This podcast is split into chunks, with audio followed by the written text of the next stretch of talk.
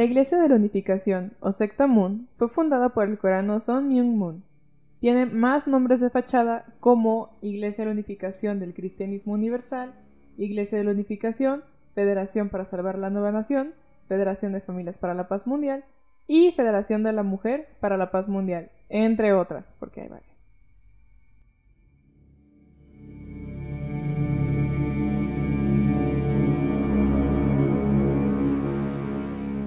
Hola a todos, bienvenidos a su podcast favorito. Yo soy Vania y aquí me acompaña Salma. Nosotras somos dos hermanas aficionadas a los crímenes sin resolver, misterios, cosas paranormales, en fin, a todo lo que no nos deje dormir por las noches. Semana tras semana les traeremos temas que los mantendrán vigilando. El caso de hoy, bueno, eh, primero nos queremos disculpar porque la semana pasada no hubo meme, el admin estaba triste. Eh, no, no, solamente como que tuvimos muchas actividades y pues la semana pasada no, no hubo podcast. Perdona a nuestros fanses. A nuestros cinco fanses. Pero mm, nos dimos cuenta de que en realidad la semana antepasada, en vez de hacer el asesino del zodiaco, debimos haber hecho el caso de una secta porque quedamos de que cada fin de mes iba a haber una secta. Entonces, un poco atrasados, pero aquí les traemos la secta de agosto. Entonces, esta es una que se llama los Moonies, como les decían. Los o- mumis. Los Moomin, no es cierto, no, no asocies a mi caricatura favorita. Bueno, No es cierto, mi caricatura favorita es Bob Esponja. Eh, con una secta, pero bueno. Eh, entonces, los Moonies eh, vienen de Corea. Esta es una secta un poco más lejana. Y bueno, pues es como mi introducción. Entonces, ¿quién inició esta secta? Es Jung Myun Moon. Jung Myun Moon, Jung Moon nació en Corea el- del Norte, perdón, el 6 de enero de 1920. Fue el segundo de ocho hijos de una familia con creencias budistas y confucianistas, aunque posteriormente todos ellos se convirtieron al presbiterianismo en 1930. El domingo de Pascua de 1936, siendo un muchacho de 16 años, Jong Moon declara haber tenido una visión en donde, según contaba, Jesucristo se le apareció mientras rezaba y le dijo, y empiezo, comillas, Tienes una misión importante que realizar para el cumplimiento de la providencia de Dios. No pude revelar todo lo que tenía que decir ni asegurar la salvación total. Cierro comillas. Entonces, eh, en su creencia, la muerte, la, imprevista muerte en la cruz de, de Jesús había interrumpido su empresa divina en la tierra que más adelante pues ya se van a entrar un poquito más o menos cuál era esta tarea que él creía que tenía Dios. Luego de esto se cambió el nombre a Sun Myung Moon, que se traduciría a luna que resplandece con el sol. Moon dice haber sido probado espiritualmente durante este periodo de su vida y encarcelado durante la ocupación militar japonesa de Corea. En 1939 fue enviado a estudiar a Japón, donde, según su relato, fue nuevamente arrestado, encarcelado y torturado por actividades antiniponas. Tenemos que recordar que históricamente Japón y Corea tienen como un odio por esta misma ocupación, eh, pues casi casi imperialista, ¿no? O sea, Japón trató de conquistar Corea y los dejó terriblemente mal. Entonces no es algo que, que día a día sea así como en un capítulo de Los Simpson que se ven los coreanos y los japoneses y que se odian pero hay un resentimiento. Bueno, después de la Segunda Guerra Mundial, Moon fue liberado y regresó a Corea predicando un conjunto de doctrinas nuevas poco usuales. En 1946, acusado de inmoralidad sexual y herejía, fue expulsado de la iglesia presbiteriana coreana. es algo que me pasaría a mí. ¿Inmoralidad Como, sexual y herejía? mm, No, la inmo- inmoralidad sexual no, pero tal vez la herejía sí. ¿no? Como en los colegios católicos a los que fuimos y que pues nunca... Muy probablemente nos hubieran corrido por herejes. Sí, como en los Simpson. Le salí bruja. sí. Eh, bueno, derivado de todas estas situaciones, Moon decidió fundar su propia secta, en ese entonces, pues él dice que a su iglesia, ¿no? Recordemos que estas personas no creen en sí mismos como sectas, sino como iglesias o como religiones nuevas. En 1951, cuando recibió la revelación de que él era el nuevo Mesías de la humanidad, luego de haber sido encarcelado por bigamia y adulterio durante su cuarto matrimonio. Según su revelación, Moon es el tercer Adán y el nuevo Cristo proclamado por Dios como más sabio que Salomón y más caritativo que Jesús, como el Padre verdadero de la nueva humanidad y el Señor del segundo advenimiento. Así de chingón. Ah, caray. En 1948, los comunistas norcoreanos arrestaron a Moon por tercera vez. En 1950, durante la guerra coreana, fue liberado por fuerzas aliadas y se dirigió al sur estableció en Seúl las oficinas centrales de su ministerio. El siguiente año, Moon se casó, se divorció, perdón, de su primera esposa, quien lo acusó de crueldad. Más tarde, ese mismo año, un coreano prominente, Huo Won-en, se convirtió a la doctrina de Moon y empezó a trabajar con él en la reducción de El Divino Principio, una compilación de las doctrinas de Moon terminada en el 52. En este libro se establece una especie de tercer testamento en el que el reverendo reinterpreta a su antojo la historia de, en clave bíblica. Así, en la actualidad, Satán estaría representado en la tierra por el comunismo. Es como si fuera panista. Es, lo, mismo que iba a decir yo. Son como los panistas que creen que Satán es el comunismo. Entonces, eh, el primero de mayo de 1954, la iglesia de Moon la Asociación del Espíritu Santo para la Unificación del Cristianismo Mundial, o Iglesia de la Unificación, se estableció formalmente con Huo Won-en como su primer presidente. Moon comenzó a predicar en su país, pero cuando la península coreana se dividió en dos, el régimen comunista del norte lo encerró en el campo de trabajos forzados en Hungnam. Como que a este vato le pasó todo, ¿no? O sea, la pura mala suerte. Todas espérate, espérate. Bueno, sí. Durante la guerra entre las dos Coreas fue liberado por los yanquis y pasó al sur, donde comenzó a predicar su nueva religión en el campo de refugiados, refugiados de Pusan. Las autoridades surcoreanas sospechaban que la Iglesia de la Unificación podría ser potencialmente peligrosa para el país, así que decidieron espiarla. Pero era tal el poder de seducción de la secta ultraderechista que una de las principales investigadoras gubernamentales, Jong-on Kim, acabó uniéndose a ella. Más adelante, Kim convertiría en la primera eh, Kim se convertiría en la primera misionera monista en los Estados Unidos. O sea, Matahari. o sea, esta señora no tenía ninguna, ¿cómo se dice? No, no, eh, no era fiel a sus propias Ninguna ética laboral. Dijo, está chido. Y se unió y ya olvidó que estaba ahí para investigar. Bueno, supongo que a mí. Supongo que a mí si me sedujeran también así como, no bueno, sé. Puedes ver los Moomins o puedes comer hamburguesitas o cosas así. Diría como, mmm, tal vez. Suena chido. ¿Me interesa? ¿Aceptarías? El 11 de abril del 1960 Moon se casó con Hak Ya Han, ¿sí? De 18 años. Aún, eh, más bien, ella tenía 18 años cuando él ya tenía 40. En lo que la Iglesia de la Unificación llama la boda del Cordero. Este hecho histórico, aseguran, estableció la llamada la verdadera familia. Según la secta, si Jesucristo se hubiera casado, él y su mujer se habrían convertido en los padres de la humanidad, pero su crucifixión le impidió terminar aquella misión. Se suponía que la pareja, formada por el reverendo y su esposa Hak Jan, ¿cómo se dice Hak Han? Sí. La nueva Eva, o sea, la bautizaron ella como la nueva Eva, iba a culminar esa empresa salvífica, considerando en esa historia que Moon es el nuevo Mesías o Señor de la Segunda Venida. En la mente de Moon, el primer Adán fracasó en el paraíso al caer ante la tentación, mientras que el segundo Adán, o sea, Jesús, fracasó también al morir en una cruz y no tener hijos. O sea, imagínate decir, yo, yo no soy creyente y yo leyendo como la historia de Jesús o algo así no diría precisamente que fracasó, pues o sea, como te cuentan la historia es porque era un sacrificio que tenía que hacer y no precisamente un fracaso y Moon ya fue así como que Chavos, pues ya fracasó. Perdimos a uno. Vino 30 años y no hizo nada. O sea, así lo dijo. Casi, casi, ¿no? Porque aparte, pues él se autonombró, autodenominó eh, como el, el.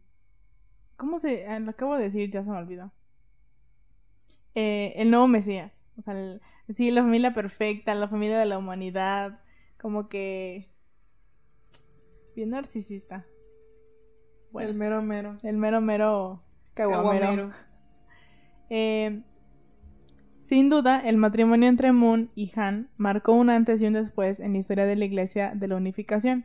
El reverendo decidió que a partir de entonces la vida espiritual de la comunidad y su actividad proselitista se basarían en la familia moonista y no en la misión individual. De ahí la mucha importancia que la Iglesia da a sus famosas bodas masivas. Si ustedes... ah, ¿qué No, a decir? iba a decir, ¿por qué han de saber que hay bodas masivas? Ah, sí, si ustedes buscan eh, así literalmente los moonistas o Iglesia de la Unificación, lo primero que les van a aparecer son bodas masivas. O sea, literalmente es como si llenaran el Estadio Azteca de parejas que se van a casar. Es como si Ebrard llenara el, el estadio Azteca para hacer las bodas comunitarias. Ah, sí, sí, es cierto, yo no me acordaba que en el DF sí existe eso. Bueno, pero en el DF lo hacen para que no te cueste, ¿no? O sea, como... eh, creo que- Para que sea más, creo que es para que sea más barato Ajá, o no te cueste. Ajá, es para que sea más barato, no te cueste. Y creo que es como para. No me. O sea, tiene un chiste. Este. No religioso. como gubernamental. Ajá. Pero pues existen, si ustedes saben, existen en el DF. Este, bodas así masivas. Pero pues son gente que se quieren casar de a Davis. Y acá, pues. No sé si lo. Creo, bueno, no lo pusimos así exactamente. Pero. Las personas que se casan en en esta religión, bueno, en esta secta, no lo hacen precisamente por amor, lo hacen porque están siguiendo como este mandamiento de del moon de de casarse este no, sé cómo explicarlo, o sea, como para crear este lazo entre comunidades así, porque hay parejas interraciales, hay parejas de, no sé, de una coreana y una mexicana y así, o sea, como que, uh, y entonces usan las bodas para, para seguir como este mandamiento de la nueva familia, de la familia perfecta. Fíjate que yo estaba leyendo de un señor. eh, es una persona de raza negra. No me acuerdo de dónde es. ¿no? Pero era así como un. Era como un sacerdote. O sea, era, era una cosa importante, por así decirlo, en la iglesia. Y de, como que cayó en la tentación de, de entrar a la secta de Moon. Entra a la secta de Moon y lo casan con una acupunturista coreana. Y después de que se casa, dice como, güey, ¿qué acabo de hacer? Se sale de los Moonies y va y no busqué más, pero dice que le dieron el perdón del Papa, o sea, que pidió el, perdón del Papa Juan Pablo II por haberse unido a los Moonies y luego regresar así como que con la cola entre las patas. O sea, él se fue y luego regresó. Ajá, él, él era, él era católico, entró a los Moonies, se dio cuenta de Ah. lo que había hecho y regresó al catolicismo. Ok, ok. Sí, porque hay una, como una competencia entre los Moonies, ¿no? O sea, se entiende porque pues los católicos pues ven a Jesús y a Dios y se entiende, se entiende. Como pues el Salvador, la persona que se sacrificó por nosotros. eh, y pues los Moonies es como de que, "Mm, ajá, pero fracasó. Entonces, por eso hay mucha competencia y... Y sí, esto es verdad. Estaba viendo también un... Bueno, estábamos viendo un video de una de las bodas que se lleva a cabo en Estados Unidos, porque ya hay en Estados Unidos, esta secta tiene como desde los 70, ¿no? Y es una mujer que creo que es como, no sé, voy a decir una tontería a lo mejor, pero del Congo, o sea, lejano. Y un señor japonés y se están casando y no hablan el mismo idioma y se conocen desde hace tres días. Tres días y ya se están casando. Y se supone que pues en esa, cult- en esa religión tienen que durar para toda la vida. O sea, que tienen... Se, les venden esto como de que, ah, no se conocen, pero tienen toda la eternidad para conocerse. Y pues no se saben ni su nombre, o sea, están casándose y no saben absolutamente nada. Y son bodas masivas, de que cuatro mil personas, o así. Bodas masivas. Pero bueno, ¿Tú ¿Te casarías en una boda masiva? no. ¿Te casarías en una boda de Ebrard masiva?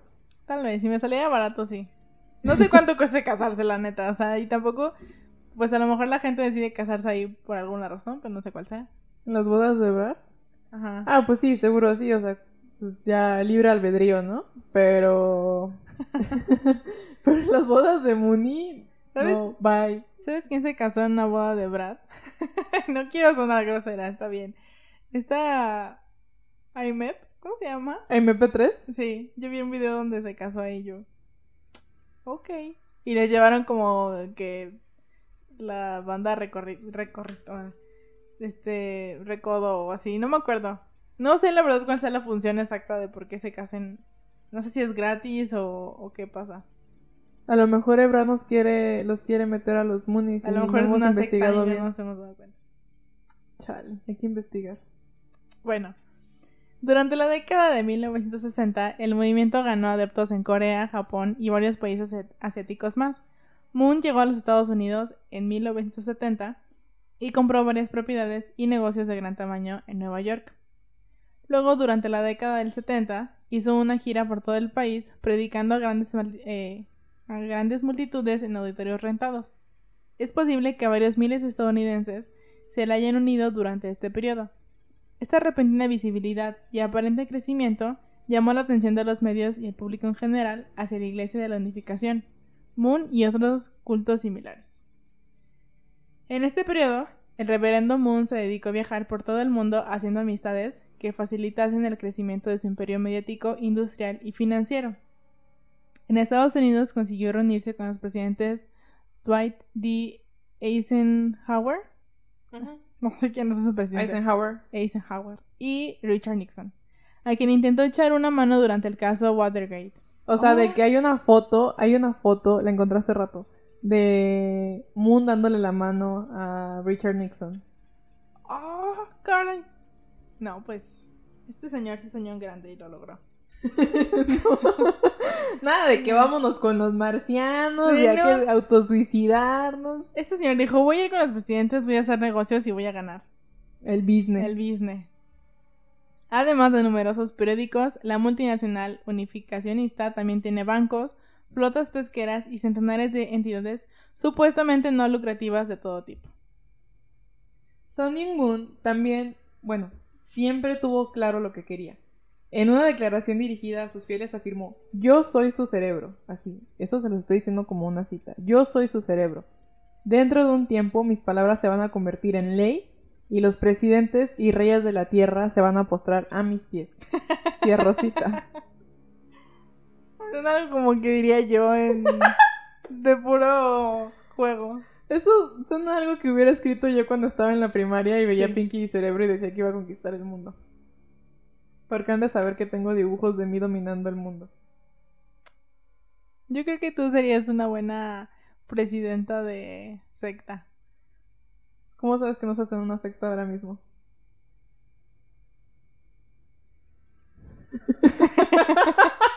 Tal vez toda mi vida he estado en una secta. Por eso me has convencido de hacer cosas. Bueno, entonces, pues para, para que los reyes de la tierra se postren a los pies de Moon, hace falta mucho dinero. Y gran parte del que ganan los Moonies lo destinan a la lucha por el fin del comunismo. Otra vez, panistas. Es tal la virulencia anticomunista de la secta que han militarizado parte de su feligresía y de su- red de empresas.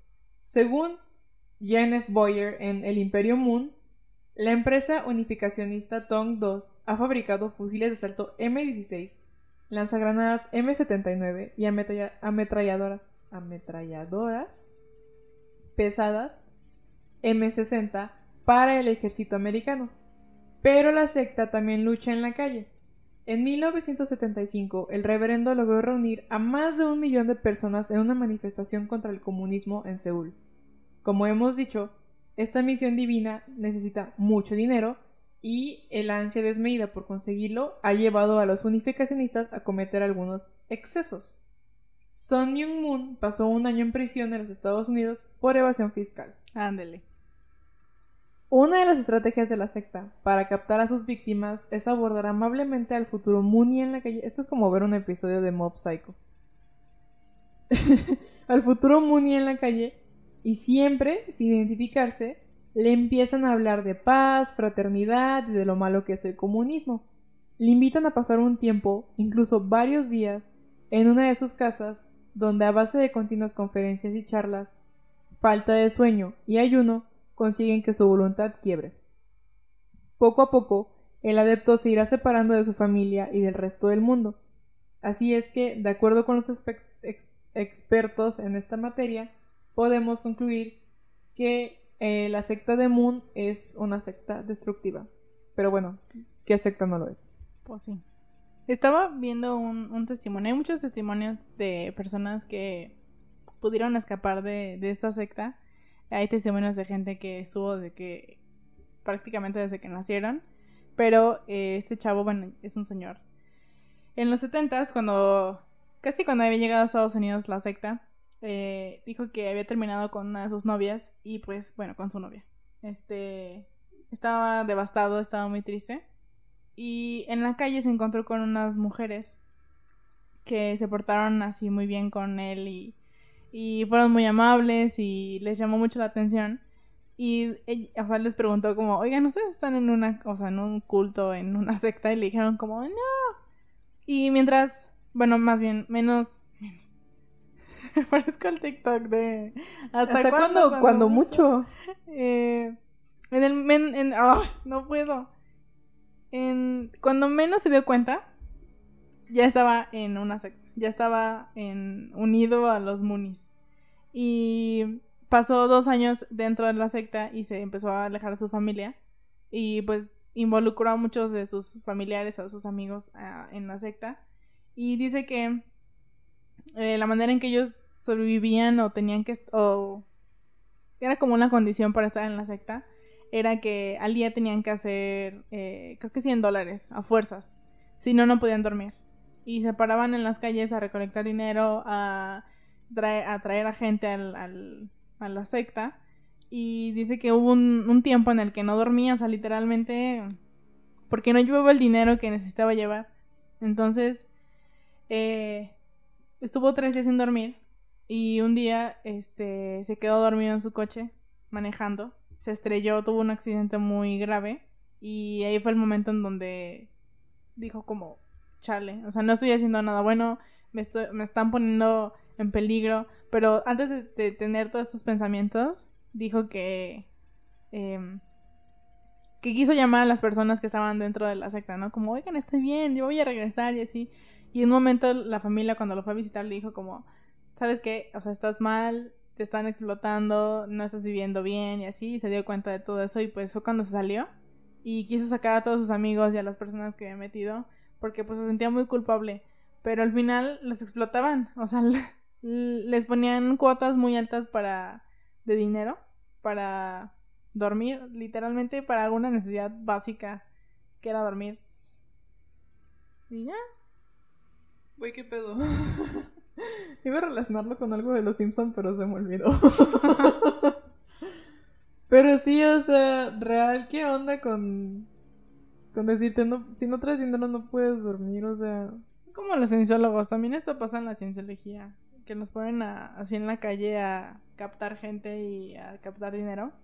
Y también son, o sea, hay como un mínimo de personas, un mínimo de dinero. Y pues Obviamente ese dinero no se lo quedan ellos, chavos, se lo quedan las personas de la secta para, pues, para enriquecerse. Los líderes, para, para, que se entienda mejor. Eh, bueno, aquí viene lo que dice Salmita. Los misioneros unificacionistas también suelen pedir dinero para su cruzada anticomunista en lugares con grandes aglomeraciones. De hecho, una joven Mooney llegó a recaudar mil dólares en un día pidiendo a los coches que pasaban, eh, perdón, que se paraban en un semáforo del centro de Nueva York. La secta también se financia a través de conferencias en cualquier lugar del planeta a las que invita a las personalidades relevantes del mundo de la política, las ciencias y las artes con todos los gastos pagados. Muchos saben quiénes son los anfitriones, pero otros no. Eh, la mayoría de los padres y familiares de los convertidos se quejaron de que sus seres queridos estaban siendo manipulados y enajenados durante intensos durante, órale, mediante intensos procesos de adoctrinamiento. Asimismo, muchos desertores de la Iglesia de la Unificación reportaban haber sido víctimas de abuso psicológico, espiritual y laboral por parte de los líderes. 1982, Moon fue acusado y condenado por evasión de impuestos y pasó 18 meses en una prisión federal de los Estados Unidos. Ese mismo año fundó lo que tal vez sea su mayor empresa eh, con mayor éxito en Estados Unidos, que es el diario de Washington, Washington Times. Hoy reconocido por muchos estadounidenses prominentes como la principal alternativa conservadora al Washington Post. No puedo decir Washington. Un diario más antiguo y de mayor circulación. En el 88, Moon sufrió una de las varias tragedias familiares. Uno de sus hijos murió en un accidente automovilístico a la edad de 17 años. Tiempo después, Moon declaró que el espíritu de su hijo había poseído a un joven africano de su iglesia, quien a partir de entonces fue considerado como un miembro de honor en la familia Moon. Cuando te mueras voy a decir que reencarnaste en otra persona No, para no extrañarte. Oye, este señor, ¿cómo, cómo habrá estado eso? O sea, en un momento dijo, Fíjate que no logré encontrar también mucha de la información que hay en internet sobre los Moonies viene de iglesias cristianas o católicas, entonces pues puede ser un poco debatible lo que ponen ahí. Buscamos lo mejor que pudimos, pero sí, no encontré nada más de este niño africano o de este muchacho africano, o sea, ¿en qué momento Moon vio pasar a un tipo y dijo, tú, tú eres mi nuevo hijo? Claro, lo sabía. O una persona, o sea, este chavo también pudo haber dicho como, oye, ¿sabes qué? En un sueño tu hijo me habló o algo así, porque... Pues hay gente que se quiere aprovechar de eso. Ay, pues No a mí me-. Si a mí me metieran en una secta también diría eso. Ay, señor fundador, su hijo me habló en un sueño y creo que soy yo. Necesito que me compre un coche. Necesito que me adopte. Señor fundador, adópteme. En 1997, Nan Sok Hong, la esposa del hijo mayor de Moon, se divorció de su marido. Cortó todo lazo con la Iglesia de la Unificación y escribió una mordaz denuncia acerca de Moon, su familia y su opulento estilo de vida. Este libro acusa a Moon de infidelidad sexual y abuso familiar y a varios de sus hijos, incluyendo a su ex marido, de tener fuertes problemas con drogas ilegales. Siento que esto eh, sí es verdad. Estaba leyendo también un artículo de una niña que creció en los Moon, en los Moonies, este, y sus papás se casaron en estas bodas, este, y pues vivía como entre dos casas, ¿no? La casa de su papá y su mamá. Y su papá, a pesar de que estaba en la iglesia y que creía en eso, estaba contando cómo ella se acordaba de que hacía fiestas y cómo se drogaba, o sea, cómo tenía esos excesos en su vida eh, junto con sus amigos del círculo como de la iglesia. Entonces, digo, a lo mejor no tienen ninguna relación, pero así como este que sean muy monedita de oro, puros. ajá, pues no son. Sí, pues también había visto en el en el episodio que vimos de Vox de los cultos también sale un muchacho, un hijo de una familia de Moonies Ah, sí. y cuenta cómo también sus papás se casaron en una boda comunitaria y cómo todos los días tenían que ver a las 5 de la tarde una foto de Moon porque era Sí. como El Salvador, güey. ¿no? Sí. La, sí, la mayoría de la gente eh, coincide en esto de que hay una. Por lo menos en esta secta. En, esto pasa en la, en la mayoría de, de las sectas, pero hay una adoctrinación muy grande. Eh, el chavo que. Bueno, el señor que le estaba contando hace ratito que se salió a los, a los dos años, dijo que en un año no pudo besar a una mujer o salir con una mujer porque eh, tenía esta, este chip de que no podía salir con mujeres o que no podía hacer ciertas cosas y no podía, o literalmente él sabía que pues era una doctrina, pero no podía, porque todo el tiempo estaba pensando como me van a castigar, va a pasar esto, va a pasar aquello. Entonces, pues sí los adoctrinan así mucho. En, en 1999, John, John Jean Philip Moon se suicidó a la edad de 21 años. Este suceso y las otras dificultades que Moon ha experimentado en su familia contradicen totalmente la doctrina de la familia verdadera de la Iglesia de la Unificación. Según esta doctrina, la familia de Moon es el, mome- es el modelo para toda la gente y sus hijos supuestamente habían restablecido el linaje puro y perfecto de la humanidad. No, pues chale, de su hijo cocainómano. De toda su familia que ya está bien perdida. Ahorita les vamos a contar qué anda, pero ellos no son lo más perfecto de la humanidad, pero bueno. A finales de la década de, perdón, de la década de 1990 y principios de la década del 2000, Moon se volvió más ingenuo en su autoproclamado mesianismo, llevándole al clímax el 23 de marzo del 2004, cuando él y su esposa fueron coronados por la Iglesia de la Unificación como, cito, Salvador, Mesías, Señor que regresa y Padres verdaderos. Este título les fue otorgado en el banquete de los Premios de la Paz de los Embajadores, realizado en el edificio Dirken del Senado de Washington, D.C. Sorprendentemente, al evento asistieron varios miembros del Congreso y unos cuantos líderes de iglesias locales del Distrito de Columbia. No, pues. pues wow. Señor coronado. El Mesías, señor que regresa. Song Myung Moon falleció en Corea del Sur el 13 de septiembre del 2012 a la 1.54 am a los 92 años. Moon había sido hospitalizado el mes anterior tras sufrir complicaciones derivadas de una neumonía. La iglesia había informado el viernes 31 de agosto que su fundador padecía una disfunción crítica de sus órganos vitales que había obligado a colocarlo en tratamiento intensivo. El reverendo Moon había sido trasladado la semana anterior del Hospital St. Mary de Seúl a un centro médico en el este de la capital coreana. Y bueno, pues después del fallecimiento de Moon, el movimiento se dividió. Su viuda Hak Moon es considerada por muchos el Mesías o la Mesías, no sé, y la madre de la humanidad. Fundó la Federación de Mujeres por la Paz Mundial. ¡Hora! Esa es la reina del feminismo. la reina del feminismo. No más. Esta es de la señora, es como la. Sigue siendo la original. Se sigue llamando igual Iglesia de la Unificación, los Munis. Pero como que le cambió el nombre ahí para decir como, ahora es mía. Porque a lo mejor también para deslindarse un poco de todo lo que había sucedido anteriormente, ¿no? Sí, puede ser. Y también porque mm, dentro de la familia, de verdad, hubo una pelea muy, muy grande para ver quién se quedaba con el puesto. Porque se supone que el hijo mayor era como el descendiente así más próximo de Moon. Y pues el hijo como, ah, pues... El primogénito del Mesías. Dijo, ah, pues ahí voy yo. Y la viuda le dijo, no, no, no, no, voy yo porque yo soy su esposa. Y entonces este hijo se enojó, se fue. Y hubo muchos conflictos porque, pues, obviamente todos quisieron tomar el poder. Y... Todos querían el dinero. Ah, pues sí. Más que el poder, el varo. El money. Eh, Hyun Jin Preston Moon, uno de los hijos mayores, dirige Family Peace Association. Y Yu Jung Jin Shan Moon, el hijo menor, dirige Sanctuary Church. O sea, cada uno tiene ahí su iglesia, su. lo que se les. no sé, como lo quieran llamar. Su asociación civil. No sé. Eh, también algo que está.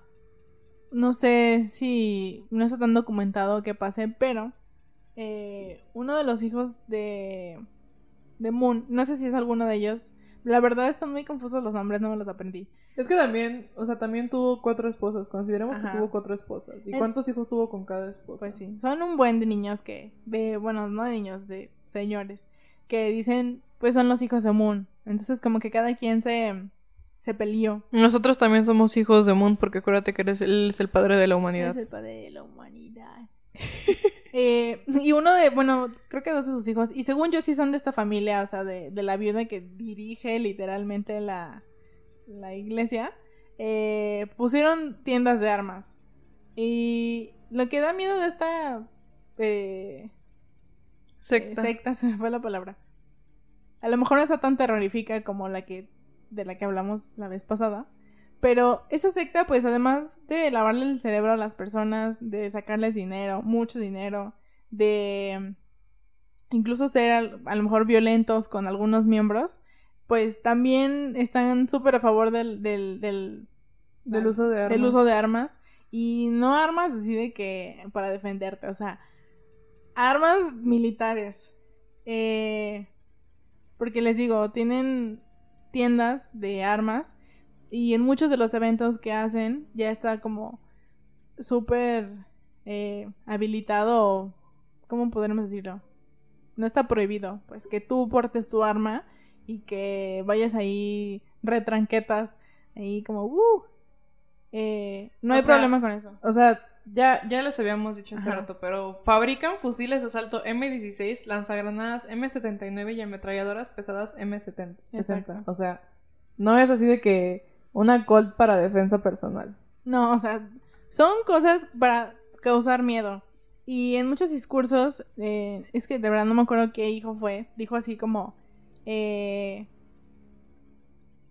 vamos a cargar armas para, por si, o sea, ustedes pueden cargar armas las que quieran y las que puedan, eh, cargadas, para, por si alguna oveja aquí se hace pasar por cordero. ¿Cómo va a ser ese dicho? ¿No es lobo por cordero? Bueno, eso. Es que lo quería decir así, pero me salió. Bueno, Cool. eh, o sea, por- como por si alguien nos quiere atacar, ustedes cárguenlas. Entonces, pues, no sé, a mí me daría miedo, ¿verdad? Pero también creo que hay gente que entre ellos no tiene autorización para portar Ajá. armas cargadas, ¿no?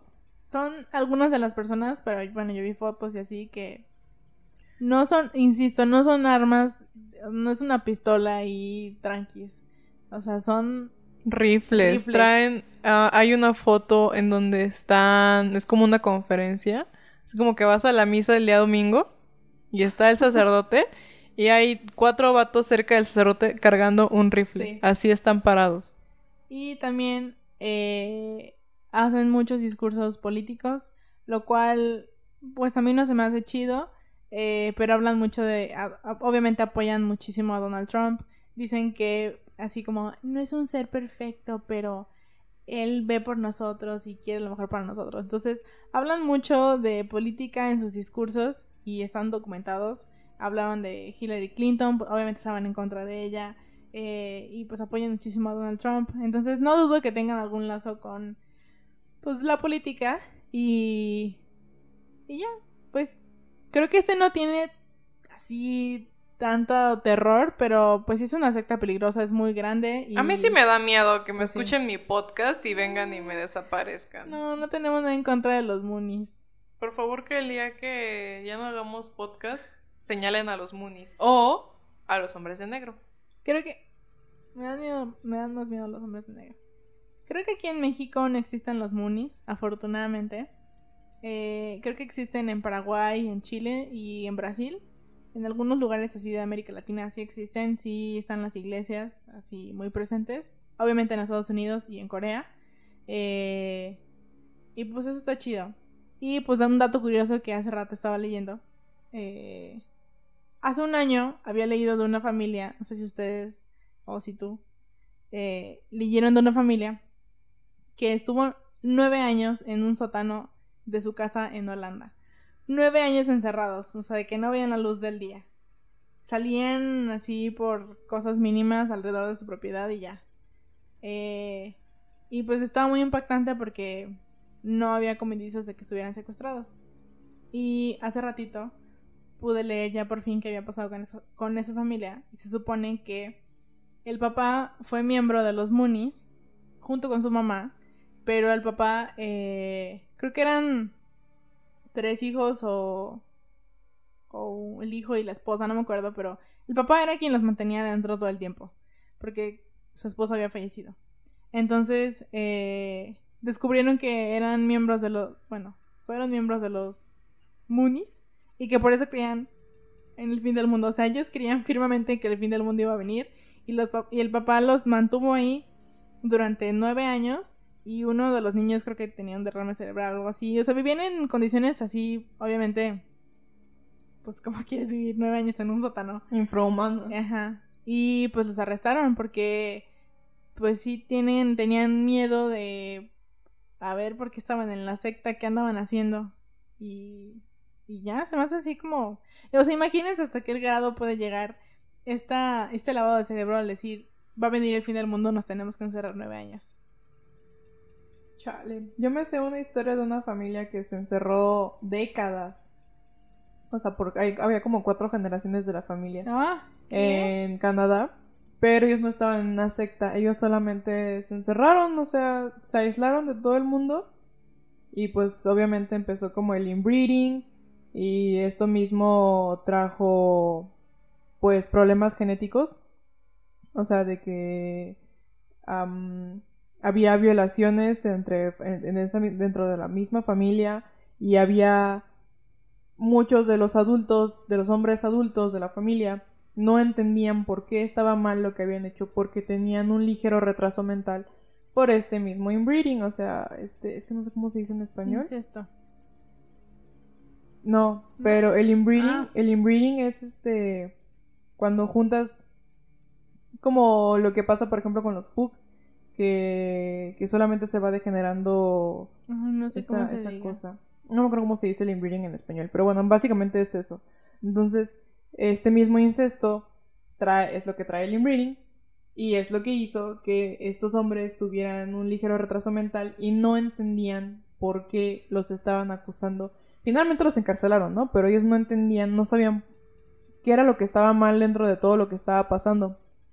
Y muchas de las niñas atestiguaron contra ellos, eh, dentro de, la, de las viviendas, pues era como una sola casa, no había electricidad, no había drenaje, o sea, eran los años noventas y ellos seguían viviendo en el siglo pasado. Entonces fue un caso muy sonado. Luego se los voy a contar mejor, porque sí es un poco más largo, pero sí. Qué miedo. Bueno, por lo menos en este caso de Orlando de nueve años, pues no llegó a pasar eso. Solamente eh, les digo, no sé si el papá era quien tenía un derrame cerebral o uno de los niños, pero un, uno de los, de los niños mayores fue quien salió del sótano y pues pudo llamar a la policía y decirles, oigan, aquí estamos, estamos de no sé cuántas personas eran, no me acuerdo. Eh, no sé, cinco personas aquí encerrados en el sótano desde hace nueve años. Y obviamente los arrestaron porque pues el, el niño, el chavo que, que denunció que estaban encerrados, pues dijo que el papá los había tenido ahí pues a la fuerza eh, durante ese tiempo. Y pues ya descubrieron que en algún momento el papá perteneció a los Moon Moonies. Quiero decir Moomin a fuerza. Déjame a los Moomin Este, en paz. De los Moonies. Junto con su mamá y pues la mamá falleció y como que... Yo siento que el papá de repente se volvió loco y dijo como... ¡Ay, va a venir al fin del mundo! Como Y- pasa en muchos papás. como pasan muchos papás. Y pues ya. No lo justifico, pero pues se entiende, ¿no? Que el papá estaba así como todo Trastornado. trastornado. Y pues, este fue nuestro tema de la semana para ustedes, nuestros queridos cinco fans. Cinco pesos. Eh, y pues ya. Está padre, ¿no? A mí se me hizo muy interesante esta secta.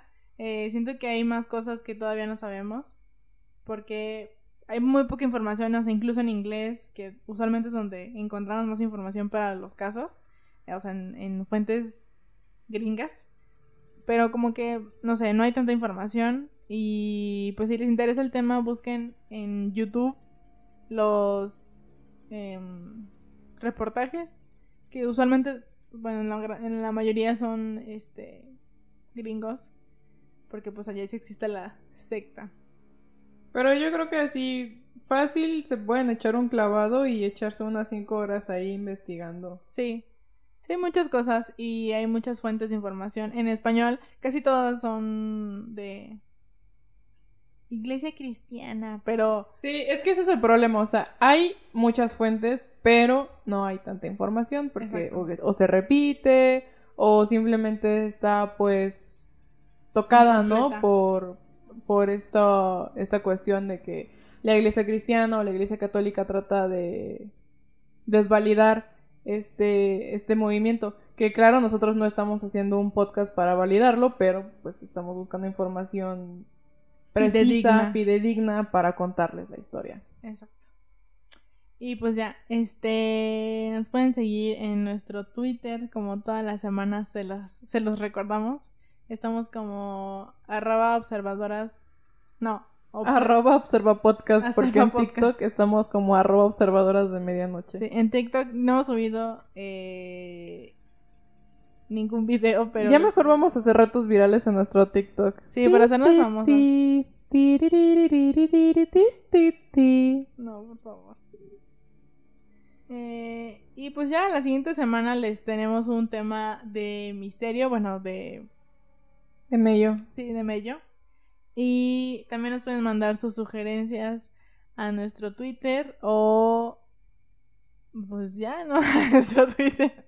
O si nos conocen Miren, no personalmente. nos hacemos más redes sociales nomás porque se nos olvida que tenemos redes sociales. Sí. Y pues ya, ¿qué más? ¿Algo que quieras agregar? Agradecerle a RDZ por editar este bonito episodio de los Moonies. De los Moomies.